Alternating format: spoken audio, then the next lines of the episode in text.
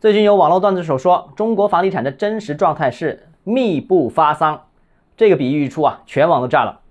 欢迎来到邓浩之家买房。我觉得这个比喻呢是有点扯，而且不好笑。首先，第一个，房地产行业规模由顶峰的十八万亿回落到大概十二到十四万亿，但按照这个数字，仍然是中国第一大产业，怎么可能说没就没有呢？这可不是一个像脱口秀一样可有可无的行业。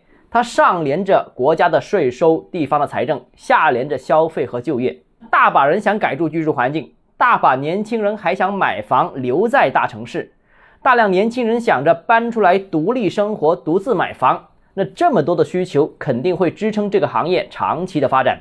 对美好生活的向往追求是肯定不会停止的。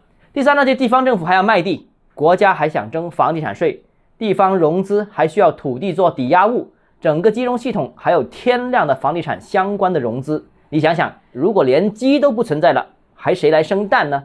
好了，今天节目到这里。如果你个人购房有其他疑问想跟我交流的话，欢迎私信我。想提高财富管理认知，请关注我，也欢迎评论、点赞、转发。